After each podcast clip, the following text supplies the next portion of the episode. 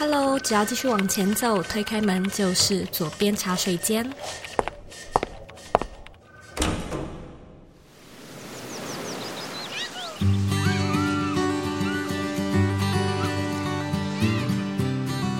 你现在在收听的是左边茶水间第两百五十七集。我相信呢，无论你是在公司上班还是自由接案，后疫情时代，相信呢，在物价或者是薪水的各种面向，应该都让你感觉到紧紧的、绷绷的，对吧？财务呢，其实一直都是我们重要的人生课题。如果呢，能够早一点面对，早一点学习，或许呢，我们就不用烦一辈子，只需要烦半辈子。因此呢，今天我又再度邀请到我的老朋友蕾咪来与你聊。聊聊他在打造被动收入的这条路上的所学跟经历。雷咪目前呢是一位投资理财的 YouTuber，也是台湾自媒体发展协会的理事长。他目前呢拥有十四种被动收入，并且经历过 ESBI 四个象限的不同身份。所以今天的节目真的很有料。我们会聊到被动收入的三种类别、三种养成的阶段，还有这些项目个别的维护成本以及投资上面的重要关键心态。但是，一样在节目开始之前，不晓得你听。听说我们五岁的消息了吗？没错，现在六月。那每年的六月呢，都是左边茶水间的 anniversary。但是今年比较不一样，为什么？因为今年我们满五岁了，耶！所以每一次在每年的六月呢，我们都会做一些活动来一起庆生。那今年呢，我们一样在 Bring Your Life 个人品牌课程里面呢，举办六月限定的大型工作坊。那其实我我觉得一个个人品牌做到五年，是真的蛮不可思议的一个里程碑。因此呢，这次的工作坊内容完全就是大放送。是我从来都没有在外面分享过的新简报、新内容。主题是什么呢？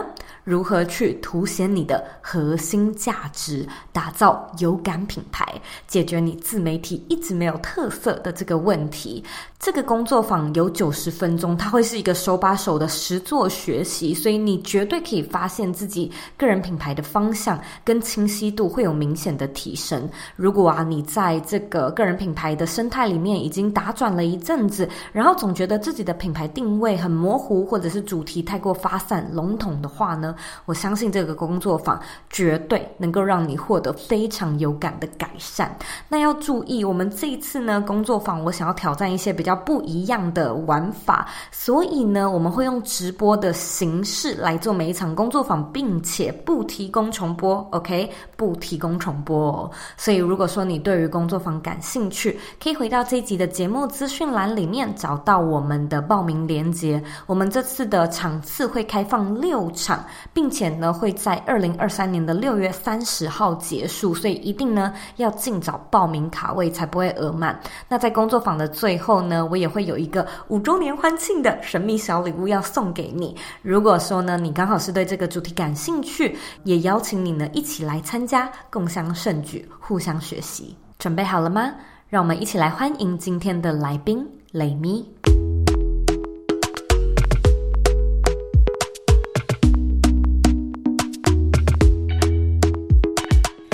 天呢，非常开心能够再一次邀请到蕾咪上到左边茶水间的这个节目里面。那我们今天比较不一样的 setting，我们今天呢是在现场，这是我难得来台湾，真的，我们见到面。好，那我们呢，其实这不是雷咪第一次上我们的节目，我们上一次访问雷咪呢，其实是在二零二零年的时候。如果大家感兴趣的话呢，可以回去找左边茶水间的第一百二十九集。我相信我的听众对于雷咪是不陌生的，因为。做个人品牌，或者是自己想要在家里接案，我相信理财啊，或者是个人的财务，一直都是一件蛮重要的事情。那这本身也是蕾咪最主要在讲的题材之一。不过呢，想要请蕾咪用比较有趣的方式来自我介绍一下。我希望呢，你可以为自己下三个关键词来形容你是一个什么样的人。第一个就是慵懒，对，大家认识我本人的人都知道，我其实是一个。有点慢，然后有点慵懒的人。第二个就是，啊，随心所欲，就是我想要做的事情，我就会全心全意的投入去做。那如果不想做的事情呢，我就会全心全意的不做。真的是哎、嗯，真的是。然后第三个呢，就是吃货，真的跟雷咪出去呢都有好吃的。对，而且看到好吃的，我觉得特别的开心，特别的兴奋。对，所以就是减肥没办法瘦下来，真困扰。你刚才说吃比瘦更有福啊？没错没错，我爸妈都这样教我，是不是教错了？对。那这边呢，就是也恭喜你出了你的新书《打造被动收入最重要的事情》。嗯、呃，我那时候啊，就是在看你的两本书的时候，我觉得两本是的确是有连贯的。嗯，然后你刚才就在说，其实你两本是一起写的。对，其实我当初第一次写书的时候，我就很快乐的一直写写写写写。好，写书没有快乐，但是不小心写完的时候十五万字，然后出版社说：“你知道一本书其实只要六到八万字吗？”是对，然后后来上下两集，没错，那本书就把它拆成上下两集。然后我后来用程度来区分，第一本书的定位比较适合给，如果你的年收还没有破百万，你的存款还没有破百万的人，你可能需要阅读的是第一本书。那你可能对股票完全毫无概念，你想要有一些基础的话，你可以阅读第一本书。嗯哼。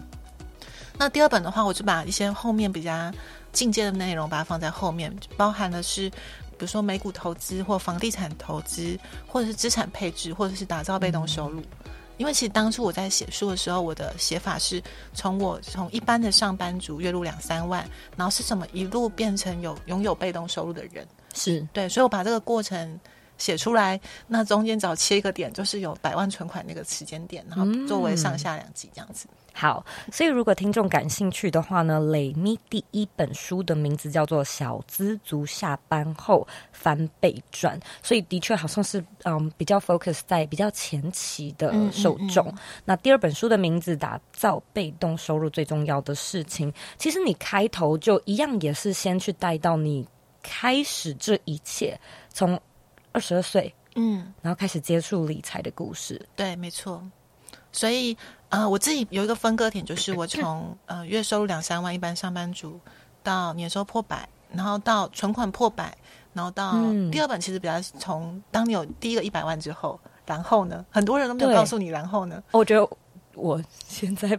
就是遇到这个问题吗？对对，然后那本的话就是把从一百万变到五千万的过程，嗯，然后来分享说包含怎么进行不同的投资的选择，还有怎么做配置。但是不是所有的投资都一定会赚钱，嗯，所以我里面有分享一些我投资可能赔钱的经验，或者是我比较正确的一些决策这样子。嗯、是，其实你在书里面就有聊到，你现在是有至少十四种的被动收入，可不可以挑几种来分享一下？十四。很多哎、欸，我觉得很很惊人哎、欸，我也觉得怎么会那么多？对，很多哎、欸，很多人会问我说：“哎、欸，你怎么同时拥有这么多被动收入？”可是大家要注意一件事情，其实被动收入，我们拥有被动收入的那一刻。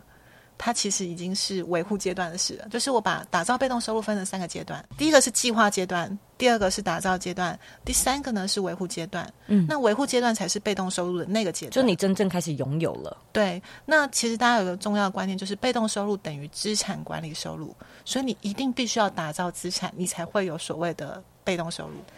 懂，所以你说，哎，到底是怎么样拥有的？可能你的确是投资了些什么，或者是开始有房地产啊，嗯、开始有一些股票或成为股东，这些都在前期的你说的规划跟打造。嗯、那好，你真的也许是钱投下去了之后，就是维护阶段的事情。对，那我来讲我最喜欢的三个。好，你说说。第一个其实是跟智慧财产权有关的收入，因为我个人很喜欢写作跟创作。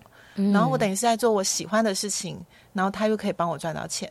那那样的收入大部分就是由我的图文作品的授权金而来。那第二种的话呢，其实就是来自于房地产的被动收入，因为它其实是一个最稳健的收入，就是当包租婆。对，没错，因为小时候梦想要当包租婆，可是没有钱，长大终于有钱，就赶快买房子，实现我的小时候的梦想。对，那包租婆的话，哎，就是可以赚取每个月的房东嘛。对我我我房租的收入，那或者是还有经营民宿啊，然后有还有民宿的收入。嗯，那第三个的话呢，我自己个人喜欢的其实是股东分红。哦，这个也很棒。嗯，但是这个有点跟一般人想的不太一样的是。我早期的股东分红是来自于上市公司的股票嘛，赚股利。嗯嗯，嗯。但是我现在的股东分红呢，其实追求的是我投资一些新创公司，嗯，然后这些公司从一开始只是一个 idea，然后后来。所以你是天使啊？对，我是天使投资人，然后开始成功赚钱了之后，我就会分配到那个股东分红。那我在投资这些钱的时候，也可以帮助那些人实现梦想，我就会觉得很有成就感。嗯，诶，那我问一下，这三个里面呢、啊？因为我觉得好像每一个都有维护上的成本。像是你是股东的话，嗯、你可能的确是要参加股东会去看一下公司的状况。嗯、那经营民宿其实也是一样的。你有没有觉得哪一个是其实维护成本比较高的、啊？嗯、呃，维护成本最高的，对我来说，我想想。嗯，其实我觉得反而是第一个哎，创作者的。哎，我原本要说，我以为智慧财产权的是最最少的维护成本呢。为什么你会这样想？因为你不是去，就是说授权你的图跟文吗？嗯，啊，不是已经写完了吗？哦，对，但是打造成本是最低的。我觉得智慧财产权是这样子，用的钱最少，用最多的时间。嗯，但是，嗯、呃，我觉得维护成本低的应该是房地产吧。但是我的成本，我在乎比较着着重在我的时间成本。是是是，哪一个最花时间嘛？对对对，就是我后续最不用花时间上去的。诶，那为什么智慧财产权反而比那个维护房子还要更多时间？嗯，因为房子我可能出租了之后，就一年的约、两年约，我就不用管它嘛。哦。可是智慧财产的话，我觉得，除非我真的创造出了一个是一个非常畅销型的商品，嗯，要不然我其实还是要维持我这个个人品牌的。影响力跟知名度是、哦，然后才能够持续的让我的作品创造出影响力。懂？那我懂你意思了。嗯、对，也就是我们现在其实每一个创作者都苦恼的，就是流量怎么样，不但维持，还上升。对，嗯、呃，我自己觉得这不一定是流量，嗯，比较像是我们常常讲的是一个是人气，一个是名气嘛，嗯，那流量其实比较偏人气，嗯，那名气的话比较偏你在这个地方，在这个领域的口碑跟它的价值有没有持续的累积，嗯，对。哦，我在书里面有提到一个我觉得很重要的观念，就是我觉得，嗯、呃，其实被动收入或资产管理收入，大家不要想的太复杂。基本上，你只要想着你的人生中的所有的选择，以可以长期累积为目标，嗯，你就会越来越轻松，越来越有钱。就是左一还记得我书里面有写到，就是包含人际关系的选择。是，还有消费的选择，是对购物的选择啊，这些职业的选择，是不是能对你未来长期有一个累积的效益？哎，那我就跳提问一下，嗯，因为你过去也是工程师背景嘛，所以你好像一直都是很阿宅，用理工脑在，不知道说我宅是不是？误会了，误会了，有那种理工脑的运转模式，好像你在看一件事情或做一个决定的时候，你是觉得你是一个考虑蛮多的人吗？会各方策略型的。分析一下吗？我觉得当你要做一个选择的时候，你是需要一点冲动的，是。但是你要把这个选择做好，你是需要很多的分析的。哦，嗯、所以的确就是好。例如说，今天有一个人希望你天使投资他们，你可能就是的确要有那种冲动感，至少喜欢，至少觉得有趣。嗯、没错。那到底要不要真的投，或者是要投多少？就是那个分析的脑子在运作。哦，如果以投资新创来讲的话，我通常。是很感性的，就是我会先看这个创办人的理念，还有他的事业的理念符不符合我的价值观。是，那如果符合我，因为我像我自己是希望可以让这个世界变得更好，嗯，然后或者是帮助一些人改善他们的财务困难。是，那如果这个事业发展起来能够达到这些效益的话，不是让人变得更健康，就是更幸福，就是更快乐吗？那会变更有钱。那只要是达成这几个，呃，就可能会符合我的价值观。然后再来是这个创办人的人品好不好？嗯，对。然后如果这些都符合了以后，我可能就觉得说，哎，我可能会有意愿想投。我也希望这个事业发展的更好。嗯。但是等到我投了，或者是我投之前，我可能还是会，因为毕竟我的本业里面有包含了财务顾问跟商业顾问。是。如果他们需要协助的话，我会提供他们一点协助，让他们的商业模式运转的更顺利。懂，然后可以帮助我自己的投资更容易成功啊！对，所以好像不到是说你你会在最一开始的时候就去看说他到底赚不赚钱，嗯，就是反而是喜不喜欢，然后理念相不相符是你的第一考量。没错，如果是投资股票的话，的确我是会分析它赚不赚钱，再决定要不要买嘛，因为我跟他们没有很连接的关系。嗯，但如果是投资新创公司、投资别人的梦想的话，这其实是一个相对感性的一个投资，我觉得对我来说，嗯。嗯诶，那跟我们聊聊看。我觉得你二十二岁到二十五岁好像发生蛮多事情的哦，没错。但是我这几年来都发生很多事，对，一直以来 都是我们的大家的人生不都这样吗？哎，也是啦。可是我我其实二二到二五也发生很多事情，嗯，所以我就想要问问看你的理财的。就是那个 trigger 好像是从二十二岁开始的，对。然后从你开始存钱理财，不再是月光族，然后到你去思考投资跟被动收入，就这是有阶段性的，对不对？对，没错。嗯、呃，如果严格来说的话，其实我是从高中就开始想要理财，嗯，就发现哎，我没钱，没得理，好吧，那就放着。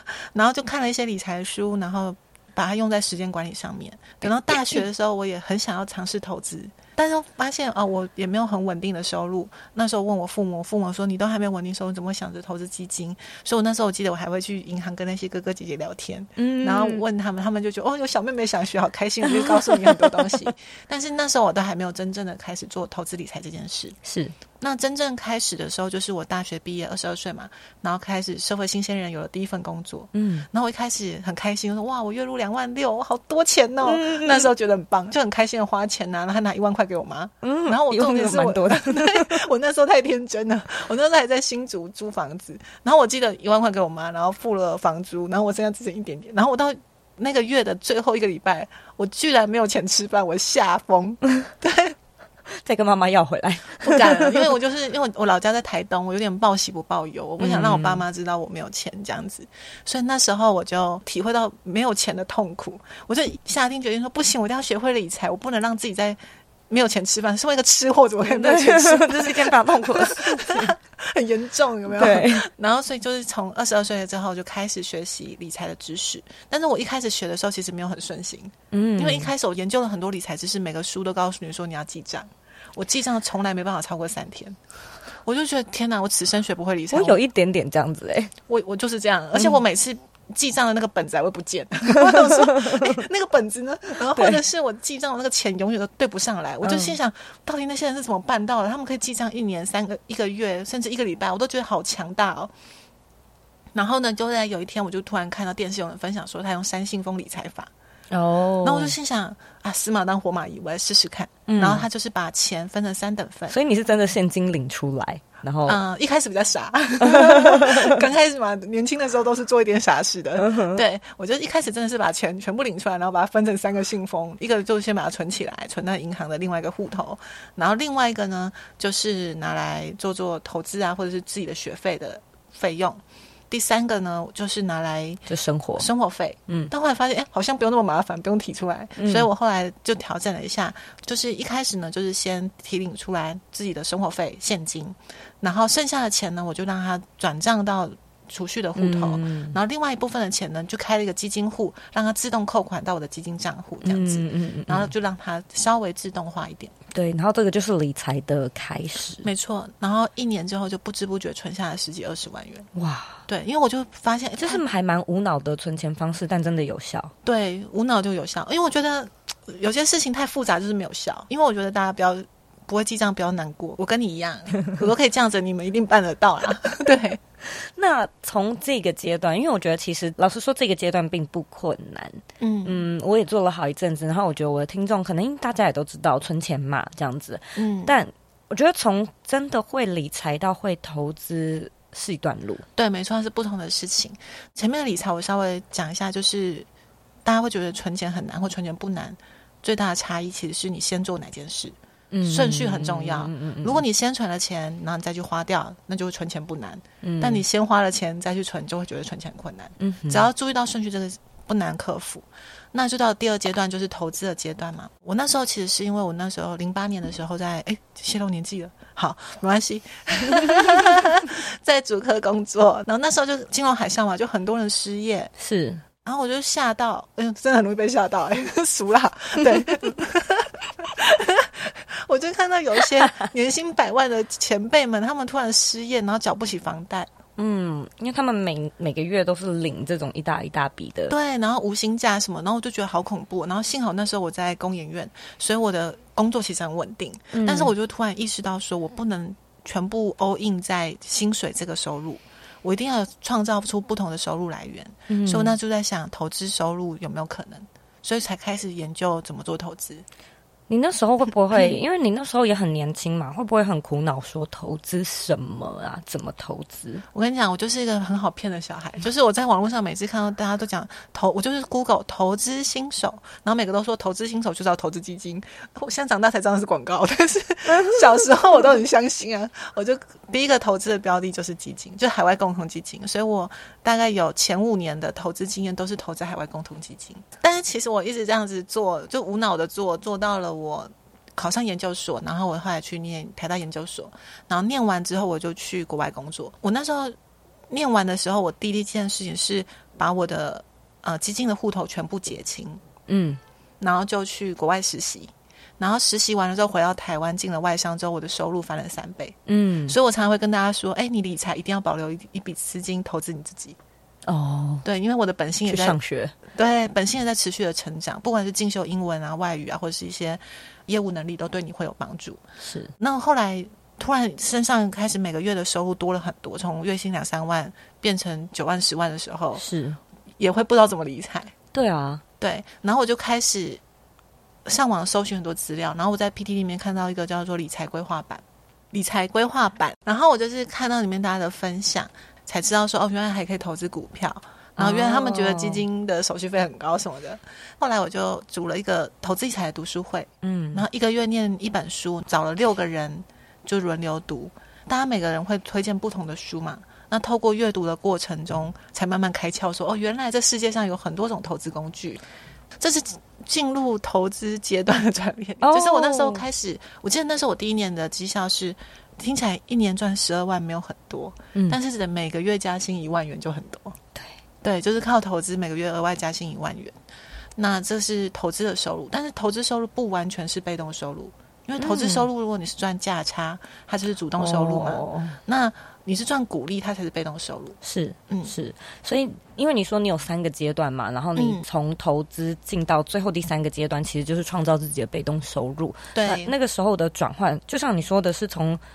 开始去赚股利吗？还是有什么样的做法？哦，会想要开始打造被动收入，其实是有一些契机。就是第一个，就是我因缘机会参加了那个有钱人跟你想的不一样的那个 MI 的他的活动，嗯，也看了那本书。但是那时候我也没有觉得这一定要做些什么。是。但是直到我在我二十五岁的时候，就是我奶奶就是确定肝癌末期，嗯，然后那时候我把我的特休。我在外商可能一个一年还有十几天的特休，我全部请假去医院陪他，但是还是觉得不够。然后我就在他有一次病危的时候进加护病房的时候，我就告诉我自己，如果他撑过这一天，我就马上去辞职。永远都记得那一天，就是我早上听到我奶奶病危的通知，然后我下午四五点的时候听到他说没事了，嗯，我就五点的时候走进主管办公室说我要离职。哇！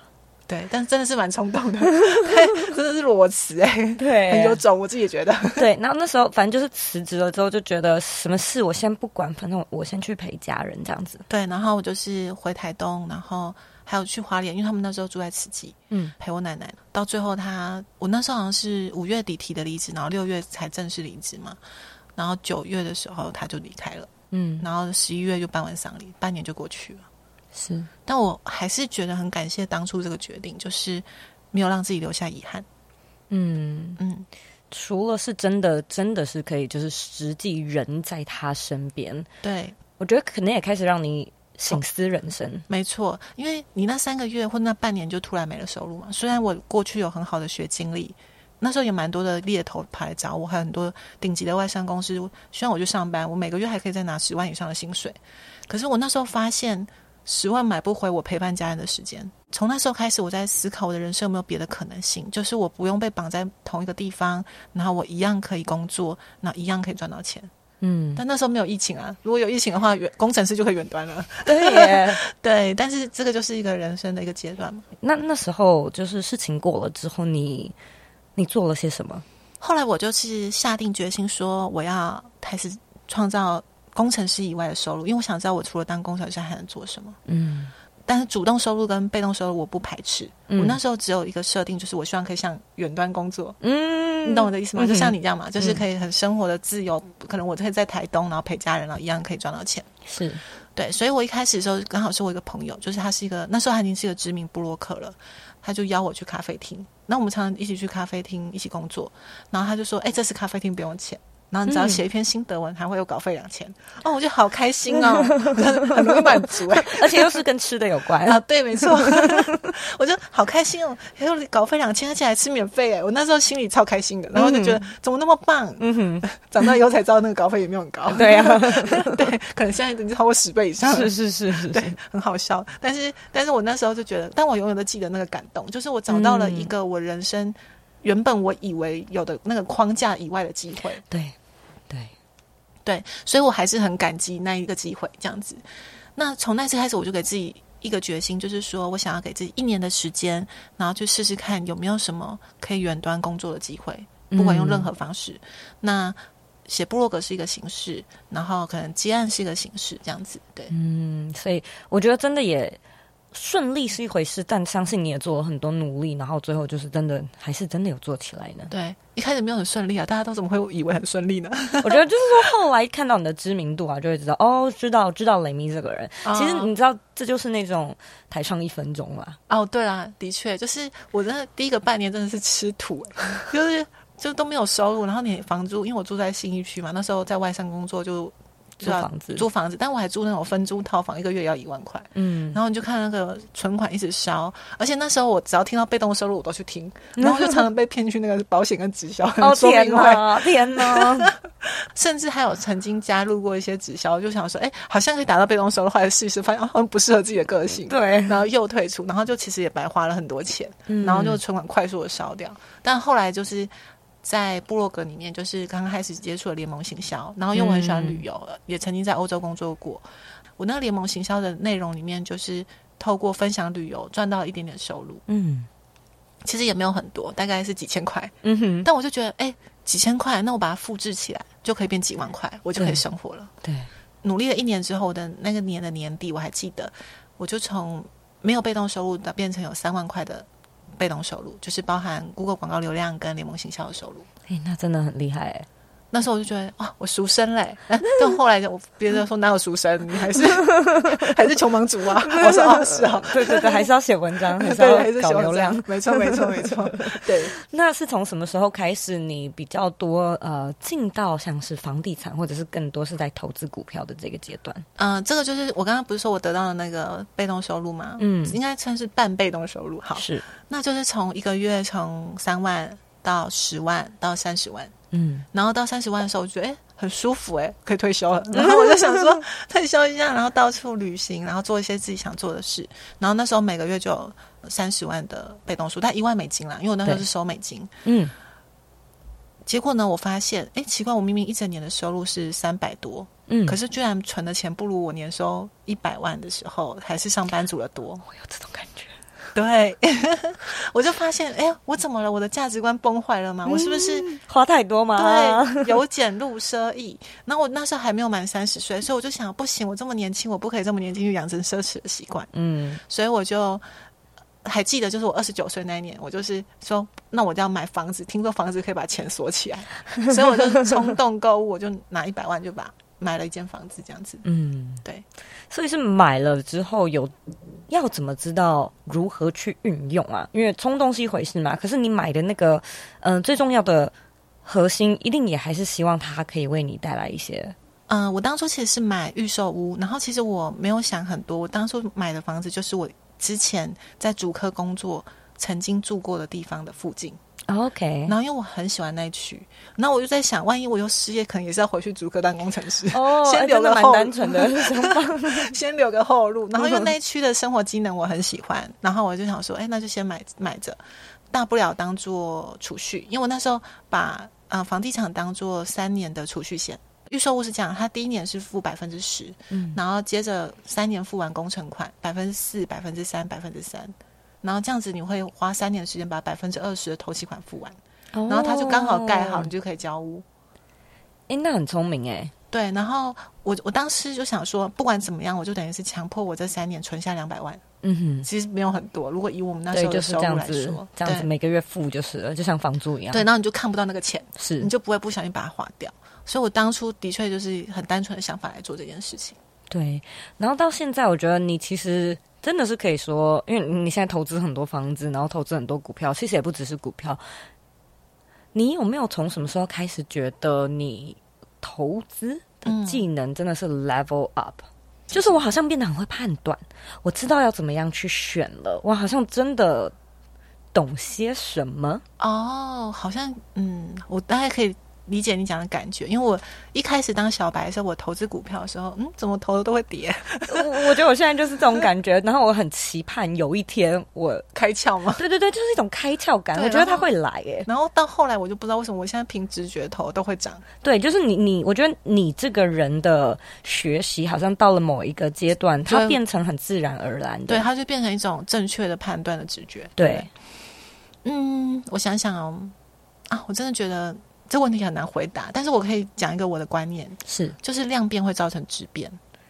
解释一下。好，我刚不是说我从二十二岁开始，哎，不对，二十五岁开始投资理财读书会吗？对，一个月念一本书。是。那我那个读书会还在，那现在几年了？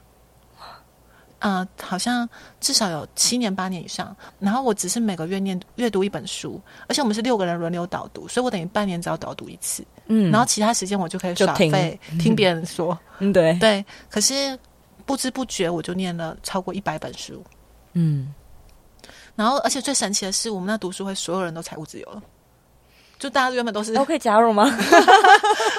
对，就是大家后来都不该各自发光发热，因为真的很神奇，嗯、就是你。不停的学习，稳定的学习之后，嗯、有一些关键思维会得到改变。是，所以你很难说是哪一个啪的一瞬间，你就突然变得是，就是累积的人。对，没错。而且你的那些思维，它有时候在潜移默化的过程中，它就会变成你内化成你的一部分。对对。不过我自己现在可以很很直觉的讲出几个我觉得改变我人生的几个关键思维。我觉得第一个呢，就是如果以投资来讲啊，就是你一定要有一个预设，就是它是大赚小赔。你不能，大部分的人都想要百分之百的赢，所以他们的得失心会很重，大赚小赔。嗯，对，所以我们在做投资的时候，我们常都 always 只是追求大赚小赔。嗯，如果你赔，你判断错误，你就立刻承认你的错误。立即停损嘛，然后小赔一点就可以结束，但你会用别的方式再把它赚回来，嗯，这样就好了，不要去执着那些你没有成功的判断。OK，所以我觉得人投资稳定之后，心态好像也会变得比较稳定，所以会有点像是说，其实你同时也投很多东西，要知道有一些东西是会小赔的，不过把注意力放在。会大赚的地方，嗯，如果还是小资主的话，其实很难同时投很多东西。对啊，就是你很你要把资金集中嘛，然后可能会专注投资几个东西。嗯、但是我觉得很关键的心态就是你要知道，患得患失不会对你有好处。嗯，然后你要知道赔钱才是正常的，赚钱才是偶然。哇，好现实，很真实，是是真的蛮真实的。对，大实话，大实话、嗯、是。然后第二个心态就是。因为你看，我我是摩羯金牛，我完全就是很土象的人，所以我其实是非常务实的人。对，所以呢，我除了投资的获利以外呢，我其实也会一直维持我的本业的提升。懂？对，就是大家会说哦，雷米有十四种被动收入，对不对？对，雷米的主动收入更可观。对啊，嗯，就是主动收入可以变成我真正最棒的后援，而且其实我。之前退休过，我发现真的很无聊，因为我可能有点工作狂，所以我就觉得工作让我使我快乐，嗯，所以也会让我有成就感，所以我后来还是有在持续的追求自己个人的成长，不管是、嗯、呃兴趣啊，或者是。技能啊，或者是各种思维的成长，嗯，那我觉得这个东西可以全面性的帮助你在投资的判断变得更正确。我觉得你说的这个好像我，因为我也是蛮土的一个星座，嗯，金牛，然后上升处女，哦，对，都是土啊，超级土。我就觉得我好像的确是有那种，嗯，其实财务上面蛮 comfortable，对，但还是想要有成就感，好像真的挺重要的。对，我觉得人生还是要追求一点成就感。那。你的人一直提升之后，你的格局才会提升。嗯，你遇到人的格局也才会提升。那第三个关键，我就觉得这个就有点残酷了，就是可能一般人在初期不太能做得到，就是你的朋友圈会改变。但我我说实话，一开始朋友圈改变是痛苦的。就像我一开始身边都是上班族，嗯，然后我一开始变自由工作者的时候，我就跟我上班族朋友开始聊不来。当我变成老板的时候，嗯，我就听不下去别人在那边抱怨他们的工作跟他们的老板，因为我就觉得你的工作跟你的老板都是你的选择，你要为你的选择负责。对，因为每个人都在为自己的事业负责嘛，每个老板也在为他们的事业负责。嗯、所以第三个关键因素，我觉得是你的人脉圈转换之后，你会得到更优质的资讯。是，而这个更优质的资讯呢，可以帮助你做出更好的投资判断。对，我现在也觉得，我好像的确是在那个第三个阶段，你讲到的人脉的嗯转换上面，嗯、对对，会觉得其实以前会有一些好闺蜜，不过的确是因为，嗯、就说真的像是当老板的人还是比较少一点，嗯，然后好像能聊的东西就会。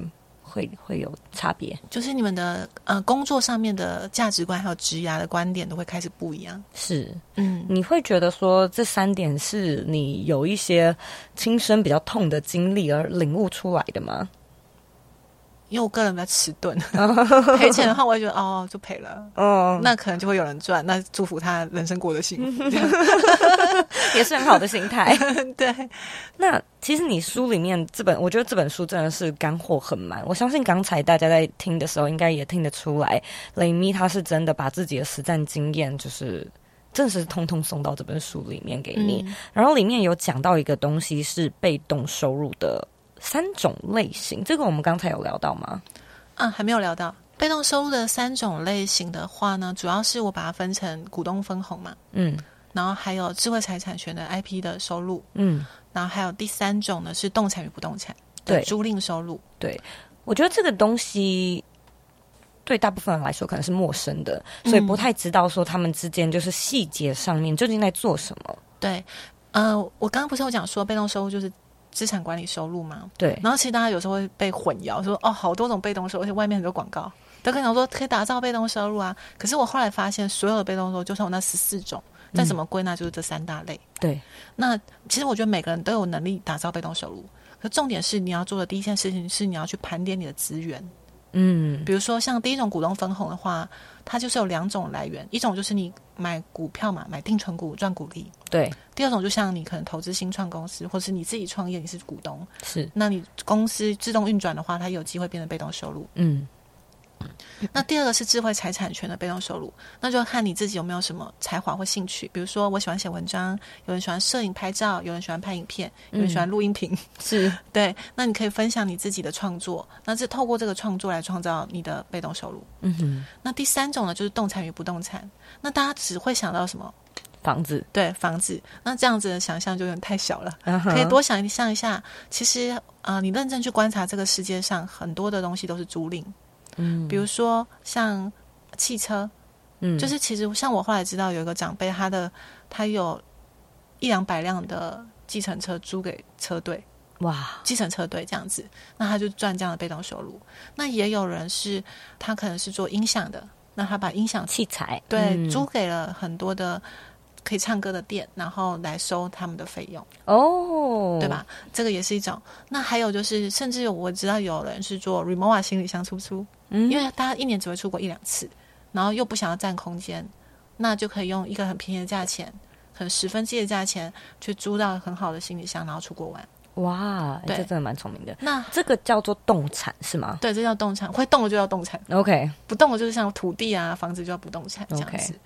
那还有像有人是摄影师，那他的很爱买摄影镜头，那他的摄影镜头其实你一一个相机最多只能装一个镜头，对啊，他就可以把他剩下的镜头呢，平常没用租给别人，嗯，对，所以你只要去打，你想要任何你可以租的东西，都可以变成你的租赁的收入来源，也可以变成你的被动收入。嗯，所以像现在还有流行什么名牌包，还有女生漂亮的礼服，嗯，大家可以去发挥你的想象力，你就会发现，在租赁市场上面有很多的可能性。对，嗯。这个我觉得你刚才这样子解说，其实真的就是清楚很多了，好像也可以帮助听众去判断，说他们或许比较喜欢，或者是比较适合哪一个。嗯，在这边有判断的基准点吗？还是你觉得其实都可以试试看？我觉得都可以尝试啊，然后你看看你喜欢哪个，然后做哪个舒服。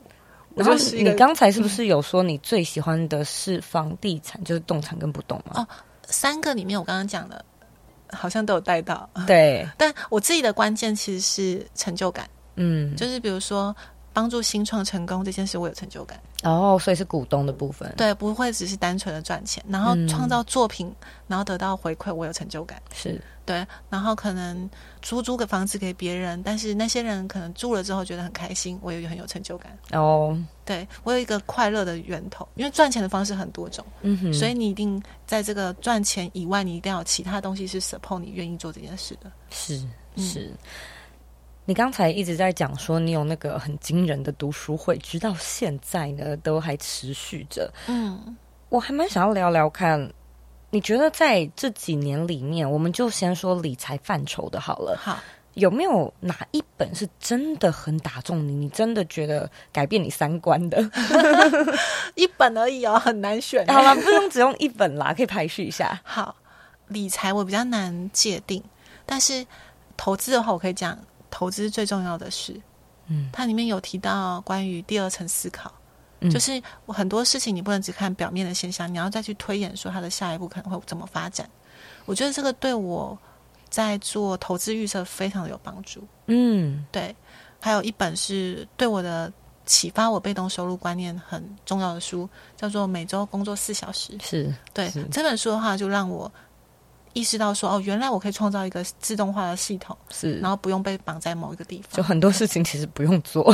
对对对，然后把一些不适合我做的事交给别人做，或是让自己抽身，这个观念很重要。嗯，嗯好，还有另外一本是我个人非常喜欢的，就是那个师傅。拜拜的那个，呃，不，这个老师是老师傅的师傅哦，师傅，师傅那些课堂外的本事，他是讲创业观念的。嗯哼，我觉得它里面有很多的思维是非常符合人性的。比如说，你的事业不一定要做很大，因为你要在想的是你的人生真正追求的幸福是什么。嗯，而且所有的事业或者是你的财务的规划都要符合你所想要的幸福。对，正好越想越多吧。还有一本，好来，顺流第四本，顺流致富。OK。这本应该也蛮多人推，嗯啊、呃，我自己呢在看这本书，我最受感动的其实不是那个天赋类型，因为我后来发现我活得很快乐，就是因为我一直活在我的天赋类型里。嗯，可是他的这本书的两部分嘛，一部分是讲天赋类型，嗯，另外一部分在讲财富灯塔。对，那财富灯塔等级的时候，这部分的话就大大的改变我的人生，就是你可以一直去比对，说你现在在哪一个灯塔的等级里？对，应该说，因为那时候我在当自由工作者的时候，我很快乐。结果后来我开了一间公司，我开始很痛苦。虽然我赚的钱比较多，然后我发薪水，我也有成就感。嗯、那我就不知道我到底做错什么事，为什么不快乐？嗯。然后结果我看了那本书，我就突然开悟了。就是因为我那时候真的很想把公司收掉，就是我那时候才知道说，哦，原来我还有两第二第三个选择。啊、呃，我可以维持现状，那我继续痛苦下去；我可以选择关掉公司，变成自由工作者，让我自由自在。但是我也可以往上，成为资产的拥有者。然后让别的团队来为我赚钱，就是往上一个等级嘛，那就是成为股东，那我一样可以恢复自由。所以我后来就从看完那本书之后，我就立定志向，就是要朝向往资产拥有者的那个阶段。所以有点是说，你开始把公司卖了，然后一份股权哦，一部分给自己。嗯，就是我还是有我我完全的拥有自己的公司，但是我开始成为很多公司的股东。嗯，然后我就会拥有很多公司的股利收入。但是我不会被那些公司绑住，因为他们有自己的管理者跟经营者啊，真是太聪明了。好，我也决定这个要会是我未来的志向。回去看书，回去看书，真的把这些书记起来。所以，如果听众感兴趣的话，我们也会把刚才雷咪介绍到的这些书的资源放到这一集节目的 show note 里面。那今天呢，真的是非常感谢雷咪特别抽空来到我们的节目中。最后的尾声呢，我要来问你最后一个问题。好，请说。其实你以前也被问过啊，真的？对。就是你认为的理想生活是什么呢？天哪，又再问一次，对，又要再问一次。那我我觉得好像还是一样，就是跟你喜欢的人在喜欢的地方做喜欢的事。你觉得你现在在过你理想的生活吗？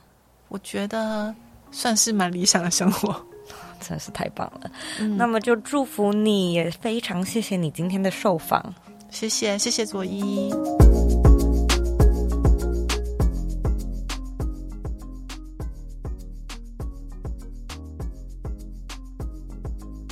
今天的重点整理：一、雷咪说，被动收入的打造可以分为三个阶段，分别是计划阶段、打造阶段跟维护阶段。那当你真正拥有了被动收入，其实你就是已经进到维护阶段了。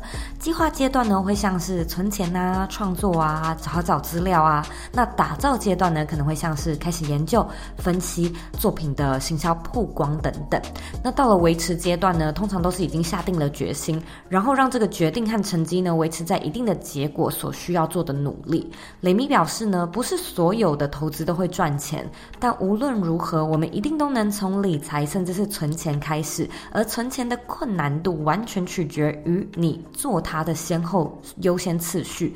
想要让存钱变得更简单，其实就是呢，一领到钱就先存钱，就不会不小心花掉这笔预算。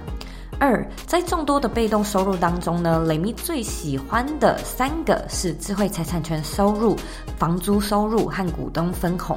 雷米表示呢，其实乍看之下会以为房租可能是花最多时间在维持的，但其实呢，智慧财产收入才是维护成本最高的被动收入，因为你必须要确保你的人气跟名气都经得起市场的考验。雷米表示，流量是人气，名气呢是口碑与价值是否有持续累。积人生中的所有选择呢，一定要以可以长期累积作为目标，你才会呢越来越有钱。三，聊到被动收入的三种类别，其实也是雷咪自己私心最喜欢的，就是刚才提到的那三个：智慧财产、股东分红、动产与不动产。雷咪表示，再花俏的被动收入，通常都还是会落在这三个类别的伞下。那在打造被动收入之前，第一个要事就是去盘点你的资源。雷咪说，每一个人都可以创造被动收入，就看你手头上的资源是哪些，有哪些。如果说呢，你有一点钱，就表示呢，你是有本金，可以去研究股票，鼓励分红。但如果你有的是才华，有专业，那创作类型的智慧财产权似乎就是一个很适合你的被动收入。而如果你拥有的是物品，像是汽车、摄影的相机、音响、行李箱等等，其实呢都可以作为动产来出租。我个人也有听过在租登山背包、运动用品、衣服、饰品的都有。最重要的是呢，你要知道投资一直都是大赚小赔，赔钱是正常，赚钱是偶然。在这条路上呢，想要量变造成的质变，要追求个人成长，提升个人竞争力，这个是必要的。因为这些呢，都可以帮助你投资未来更正确。你的人如果提升的话，格局呢才会跟着提升。